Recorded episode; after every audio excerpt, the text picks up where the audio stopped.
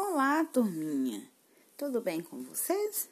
A professora Elisa veio aqui hoje contar uma historinha para vocês. O nome da historinha é Bom Dia Todas as Cores, de Ruth Rocha. Meu amigo camaleão acordou de bom humor. Bom dia, sol! Bom dia, flores! Bom dia, todas as cores!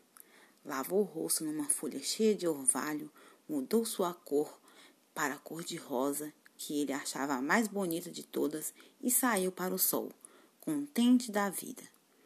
Meu amigo camaleão estava feliz, porque tinha chegado a primavera. O sol, finalmente, depois de um inverno longo e frio, brilhava alegre no céu. Eu hoje estou de bem com a vida. Quero ser bonzinho para todo mundo. Logo que saiu de casa, o camaleão encontrou o professor Pernilongo. O professor Pernilongo tocava violino na orquestra do Teatro Florestal. Bom dia, professor! Como vai o senhor? Professor Pernilongo. Bom dia, camaleão! Mas o que é isso, meu irmão? Por que mudou de cor? Essa cor não lhe cai bem. Olhe para o azul do céu. Por que não fica azul também? O camaleão amável como ele era, resolveu ficar azul como o céu da primavera.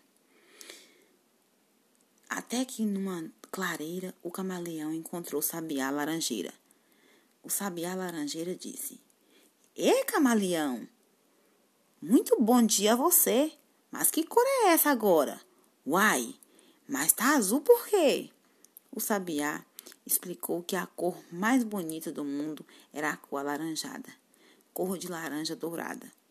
Nosso amigo, bem depressa, resolveu mudar de cor. Ficou logo alaranjado, loiro, laranja, dourado. E cantando alegremente, lá se foi ainda mais contente. Lá, lá, lá, lá, lá, lá, lá, lá, lá, lá, lá, lá. Na pracinha da floresta, saindo da capelinha, vinha o senhor louva-a-Deus, mas a família inteirinha. Ele é um senhor muito sério que não gosta de gracinha. O senhor louva-a-Deus disse: Bom dia, camaleão. Oh, que cor mais escandalosa!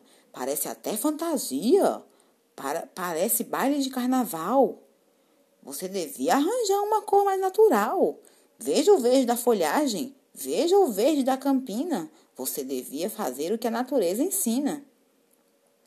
É claro que o nosso amigo resolveu mudar de cor. Ficou logo bem verdinho e foi pelo seu caminho. Vocês agora já sabem como era o camaleão. Bastava que alguém falasse, mudava de opinião. Ficava roxo, amarelo, ficava cor de pavão, ficava de toda cor. Não sabia dizer não. Por isso, naquele dia, cada vez que se encontrava com algum de seus amigos e que amigo estranhava a cor que ele estava, adivinham o que fazia o nosso camaleão? pois ele logo mudava, mudava para outro tom. Mudou de rosa para azul, de azul para laranjado, de laranja para verde, de verde para escarnado, mudou de preto para branco, de branco ficou roxinho, de roxo para amarelo e até para a cor de vinho. Quando o sol começou a se pôr no horizonte, Camaleão resolveu voltar para casa. Estava cansado do longo passeio e mais cansado ainda de tanto mudar de cor. Entrou na sua casinha, deitou para descansar e lá foi a pensar. É, por mais que a gente se esforce, não pode agradar a todos. Alguns gostam de farofa, outros preferem farelo, uns querem comer maçã, outros preferem marmelo. Tem quem goste de sapato, tem quem goste de chinelo, e se não fosse os gostos, o que seria do amarelo? Por isso, no outro dia, Camaleão levantou bem cedinho. Bom dia, sol! Bom dia, flores! Bom dia, todas as cores!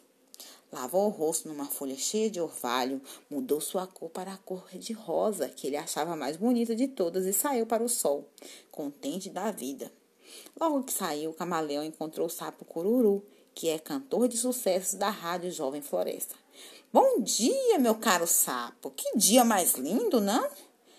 Muito bom dia, camaleão! Mas que cor mais engraçada! Antiga, tão desbotada.